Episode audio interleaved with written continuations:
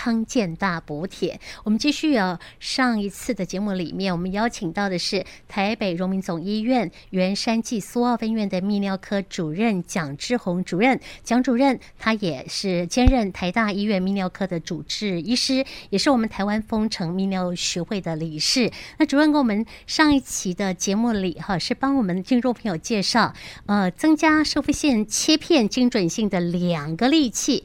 那如果我们切出是癌症的话呢？好，万一你已经被确诊为射会腺癌的患者，那当然我们这个你是第几期，跟你的生命的呃这个呃呃长短就有一些关系了哈。所以这个部分主任啊，是帮我们听众朋友分别一下说，说假设我真的已经是切到了，它就是恶性肿瘤了，我们接下来怎么样来做处理跟分期嘞？好，没有问题哈。我想这个射护腺癌症，我们一旦用刚才那个方式精准，上一集讲的精准切片方式，包含这个健康指数或者是磁振造影，一旦确定是癌症，下一步就是要看到底是哪一期。嗯，那哪一期就是要做两个比较常见的检查。一个是骨盆腔的磁针造影，哦，一个是全身骨头扫描。哦哈，就是当我们知道一个坏人，我们要知道他坏人的势力范围有多大。嗯哼，好，这就是知道哪一期。如果转移到骨头或转移到内脏，这就是第四期。哦，很后面喽，就很后面末期喽，哦，就是末期，第四期就末期了。那根据卫生署这个最新的二零去年十二月的癌症登记报告，台湾这个一开始诊断就第四期的病人。竟然高达百分之三十四，嗯，这事实上是台湾公卫史上公公共卫生来说是一个还不太成熟、不太进步的一个成绩。美国这么多年来用 PSA 去筛检，他们现在一开始就是第四期的病人的机会应该是小于百分之五，台湾还是有百分之三十四。那百分之三十四事实上有很大的城乡差距，嗯，好，在乡下地方可能会到四五十，是，那台北可能是二一二十，第四期。所以，所以有时候在都会区会比较早发现，嗯，啊，因为他们比较懂得会提早去做一些自我的健康检查。是，那乡下而北有时候真的是不撑到最后一刻不会去医院，不愿意去。对，嗯，所以这到最后发现已经很晚了。对，那我们后续要做这个，一旦确定是摄护腺癌症之后，我们要先做两个检查。刚刚讲一个是磁振造影或者是电脑断层，嗯，另外是全身骨头扫描。那我们偶尔会听到有人说射护腺癌症不用治疗，事实上这这句话在少部分特定的病人来说是对的。你是说末期的病人吗？不是不是，早期的，早期就不用治疗。哦，早期摄物腺癌症有些我们摄物腺癌症，我们做了这个诊断之后，我们会可以发现是有三种，一个是局部性的，没有转移，是。第二个是局部淋巴腺侵犯性的，嗯哼。第三种是转移性的，是。那我们先讲第一个局部性的，局部性如果说是 PSA 很低，然后影像学上也没有看到转移，好，然后那切片的恶性度也很低，嗯，好，三低，好，就是 PSA 低，切片恶性度低，级别也是很低。那这些病人或许在他有生之年。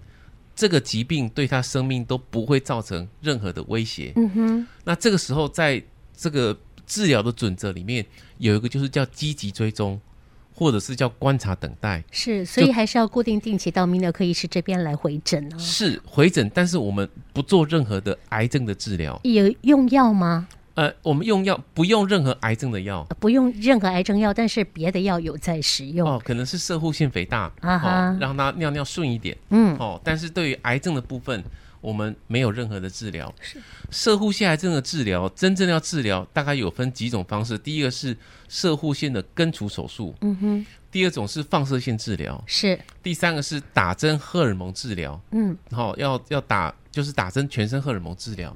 那最近有些比较新的末期的癌症的病人，有一些新型口服荷尔蒙的治疗。嗯，所以真正的治疗射物腺癌症大概就是这一些。对，好、哦。那我们主任，我们刚刚讲到局部性的问题可以追踪，呃，继续追踪。然后到了第二个阶段的部分，就是说它有一些的淋巴转移，是吗？是。那那这个部分怎么处理？如果是局部性的，如果是低度复发风险的，可以可以追踪。好，我们要做根除手术也可以，我们要做放射性治疗也都是对的，这都是标准的治疗。那如果是低度复发风险，事实上我我跟各位各位听众讲个概念哈，我们所有的治疗都有副作用，不管开刀、电疗、打针或吃药。但是如果说这个疾病会对你的生命造成影响，那无论如何，再再再辛苦的治疗，我们都要去接受。可是这个疾病如果对你的生命不会造成任何的影响，理论上所有治疗都是多余的。嗯哼哼哼。所以摄护腺癌症的诊断，诊断了之后，年龄的这个是很重要的因素。如果一个很年长的一个长辈，一个八十岁或八十五岁的长辈，是一个早期的摄护腺癌症，那理论上这个早期摄护腺癌症对他的生命应该不会有任何的影响，因为年纪大了啦。对，他已经八十五岁了，嗯，可能九十岁就因为脑中风或者心肌梗塞，或者因为其他因素，或者是自然的老自然的寿命这个这个到了就会往生，就不会死于射护腺癌症。所以这个时候对于一个年纪大的长辈来说，任何射护腺癌症的治疗理论上都是多余的，是是了解。所以射护腺癌症到底到底要积极追踪、观察、等待，还是要开刀根除手根除手术，还是要放射线，还是要打针？除了看他疾病本身的级别之外，年龄还有身体状况也是非常重要的参考的因素。那我们刚刚讲比较局部性的摄护腺癌症，我们可以根据他的疾病的状态。还有年龄的状态、身体状况可以观察、根除手术、放射线。好，那另外局部如果是局部侵犯性的淋巴腺摄护腺癌症，我们就没有观察的地步，已经转移到摄护腺，表示已经跑出摄护腺到了外面。那这个时候可能就是做放射线治疗，或者是在家打针全身性荷尔蒙治疗。第二种方式可能就是开刀，嗯，根除手术，在家扩大。淋巴腺的清清扫是啊，哪一种比较好？哪一种比较好？难说，很难说哎。有有些人就是不想开刀，嗯，那这个时候我们就会建议他去做放射线治疗，再加打针荷尔蒙治疗。这个维持生命可以多久？呃，如果是比较早期，好，是局部性的，甚至局部淋巴腺侵犯性的，我们积极治疗。通常我们的存活率是用十年来计算，哇也，蛮久的哦。对，非常好，治疗效果非常好。嗯哼，所以你只要不要不理它，十年的存活率应该给到百分之九十以上。嗯哼，所以摄护腺癌症是一个进展相对缓慢的一个疾病。那我想问一下，费用的的多寡，根除手术或者其他放射线的疗法的这个部分，是，嗯，这个当然积极追踪就不用钱，嗯，好，观察等待也不用钱。那这个。达文西射护腺根除手术大概一次要二十五到三十万新台币，是，但是只要一次。嗯哼，有人有知道很，我知道很多听众会觉得哇，一次要二十五到三十万很贵。哎，但事实上现在很多的新的医疗，比如说免疫治疗，每个月就要十几万。哇，这个要要打可能一两年，是，是一两年之后呢？哎，证据是说两年了。就可以处理掉他的摄护腺癌的问题了吗？不是不是不是，我说其他癌症的免疫治疗了。免疫治疗在摄护腺癌症目前还没有角色。哦，是，是，我是做个比喻哈。嗯哼。那摄护腺癌症的根的这个达文西根除手术，事实上一一次只要二十五到三十万。嗯。相对来说也不算太贵哈，因为你刚刚刚刚讲到免疫疗法的话，一个月就需要有十多万。对。好，而且要两年。对，两年左右的时间，你算起来哇，那就是上百万喽。以前。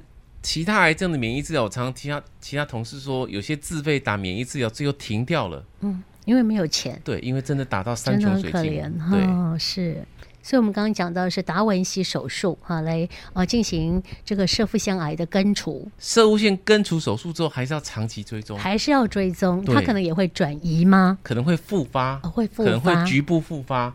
或者是局部转移，嗯、甚至远端转移，都还是有机会。嗯、哼哼，所以不是说开完刀就不用理它，是还是要持续的在泌尿科医生那边追踪。嗯哼哼，我们是不是也建议比较早来进行处理会比较好？是，当然都是越早治疗、嗯、效果会越好。康健大补帖，我们邀请到的是台北荣民总医院员山暨苏澳分院的泌尿科主任蒋志宏主任。蒋主任他也是兼任台大医院泌尿科的主治医师，也是我们台湾丰城泌尿学会的理事。好，在我们的癌症分别的摄护腺癌的脐橙的这个部分，我们刚刚讲到了说它是转移到了淋巴，但万一它转移的范围又更大呢？如果转移到远端的淋巴腺，或者是骨头，或者是内脏，那我们在定义上就是第四期末期的射物腺癌症。这个时候，射物腺根除手术就完全没有角色，嗯，因为疾病已经跑到全身去了。对，我们对于局部去做放射线或者是做根除手术，事实上就没有意义了。嗯哼哼。所以，如果是远端转移的射物腺癌症，治疗方式过去就是长期全身。荷尔蒙针剂治疗就长期打针呐、啊，是哦，长期打针，那一个月一针吗？一个月一针，或者是三个月一针，甚至有六个月一针，长效型的。嗯，不过呃，现在至少在圆山这边，我们是比较主主推三个月。嗯，我觉得每个月回来，病人也很辛苦，对，医生也很辛苦。嗯，那六个月回来，我觉得真的是太久，我个人觉得太久，所以我至少圆山这边进的是三个月一针的，那三个月回来看一次，至少。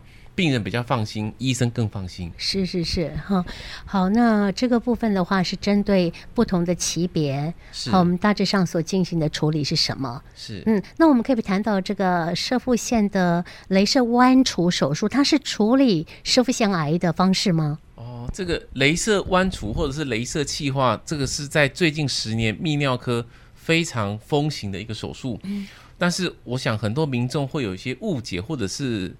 或者是 confuse 搞不清楚，镭射弯除是针对射护腺肥大哦，并不是射护腺癌哦。对，镭射手术不管是弯除或者是这个气化，它只能够让民众尿尿会比较顺畅，嗯哼，跟射护腺癌症的治疗是没有关系的，嗯哼哼。射护腺癌症的治疗的手术表定标准就是一个根除手术，就是达文西或者是腹腔镜。好，但现在腹腔镜比较少人在用了，好，都是用达文西根除手术。那达文西这台机器事实上真的是非常好的一个机器，非常的 surgical friendly，对于外科医生非常好用。它可以把外科医生的手简直就是伸到病人的腹腔里面去做很精细的一个手术。嗯，那有人说全台湾的这个达文西的机器。非常多。事实上，我们根据统计结果，到今年一月份为止，全台湾在四十七家医院有六十台达文西的机器。那宜兰地区杨大附医去年五月也装了一台，嗯博爱医院去年十一月也装了一台，是，所以连宜兰都有，所以真的是非常的风行，非常好的一个机器。嗯哼，那花莲。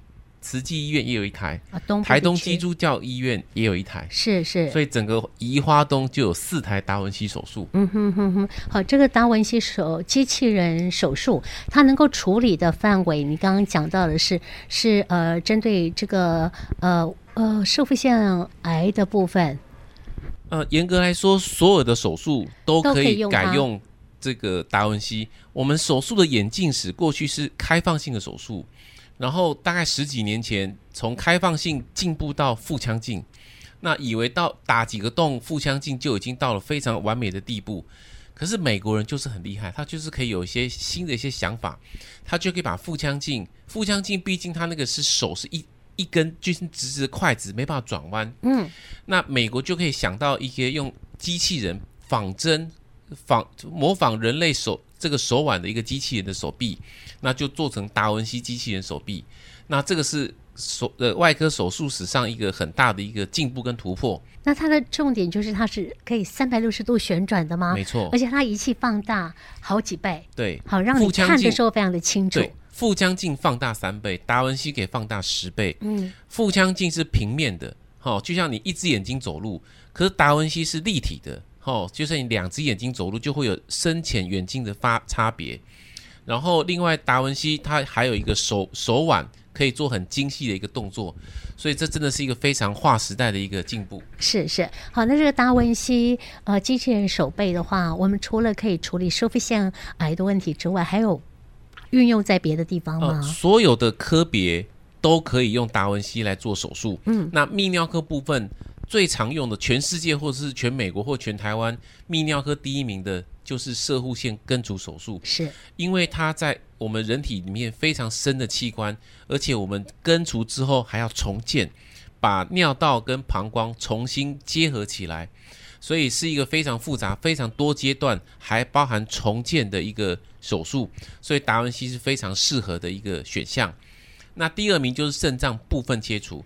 那为什么不是全切除呢？因为全切除事实上只要把肾脏动脉跟静脉整个把它切断拿掉就好了，没有重建，所以严格来说不需要做达文西手术。那肾脏部分切除是在有时间压力之下，希望把肿瘤切下来止血好跟缝好，然后把肾脏动脉把它放开。嗯，所以有时间的压力，所以肾脏部分切除是泌尿科全泌尿科领域第二名。这个使用达文西手术的的这个这个术式是是。那我如果没记错，今年三月全台湾会开放三十几项各科的手术，健保会给付。嗯，那目前泌尿科的部分就是射物腺根除手术的手术费，跟肾脏部分切除的手术费，哦，这个有给付。那我们刚刚讲的二十五万到三十万是耗材费，是哦，所以这个就不在给付范围内了。对对对，耗材费是、哦、耗材要自付。对，因为一台一个医院买一台达文西以前要一亿新台币，好贵，现在慢慢降价成八千万到九千万左右。嗯哼，所以医院也是有非常高的成本。是，所以这基本上。民众花的二十五到三十万都是在 cover 这些耗材费。是，那手术费的部分，射物腺根除手术跟肾脏部分切除，事实上已经有证明，确定是优于腹腔镜跟开放性手术，所以健保就给付。那随着证据越来越多，所以应该是今年三月就会有二三十项的手术，大部分是肝胆肠胃科的手术会获得。健保手术费的给付，嗯哼，我材料费还是要自费。是是啊，那这个部分的话，对我们呃这个啊泌尿科来讲的话，啊，刚刚讲到会有给付的部分，差距是多少万呢？还是多少钱呢？这个部分手术费大概三四万哦，要三四万，所以就省下来了。对，已经给付了。嗯哼，嗯，大家听到癌症就会非常的这个心慌，所以有很多坊间的一些资讯。但是看来看去，最后竟然是一个广告。对，所以，我们台湾风城泌尿学会，它就是台大医院泌尿部，他们几几乎都是台大泌尿部的医师，然后这个创造一个风城泌尿学会，然后跟民众做一个很直接、很单纯的学术的卫教。那现在风城泌尿学会写了六篇文章，从射护腺癌症的精准的诊断，到早期射护腺癌症的治疗，转移性射护腺癌又分三种。好、哦，那这个事实上有点复杂，但是很多民众当一开始被诊断成摄护腺癌症的时候，心非常慌乱，很害怕，不知道去哪里找寻资料。是，所以丰城泌尿学会就根据美国二零二三年摄护腺癌症的指引，把它翻译成中文，告诉民众到底这个这个阶段该有什么样的治疗。那如果这个这个阶段又复发了，到了下个阶段，那有什么样的治疗？都写得非常的清楚，那民众只要上封城泌尿学会的民众卫教的的部分，就会找到这个摄护腺癌症系列，总共六篇文章，那可以让各位有心的人士可以仔细的去看看这个非常正统标准的学术的介绍。我这六篇文章大概花了我半年的时间，花了半年时间写的哦。那翻译成中文，那希望能够对摄护腺癌症的病友或者是家属。能够有一些更正确的一些认识，嗯嗯，好，非常感谢哈。那这个相关的讯息，朋友们上网查，其实就都有在民众卫教的部分，是吗？是，没错。好，那您就是呃，如果相关的你有收腹腺癌的问题的话，我们朋友们最近这个今最新的报道哈，你就可以上去看一看了。是，今天这一集讲的是收腹腺癌的分期以及治疗，谢谢主任。好，谢谢各位。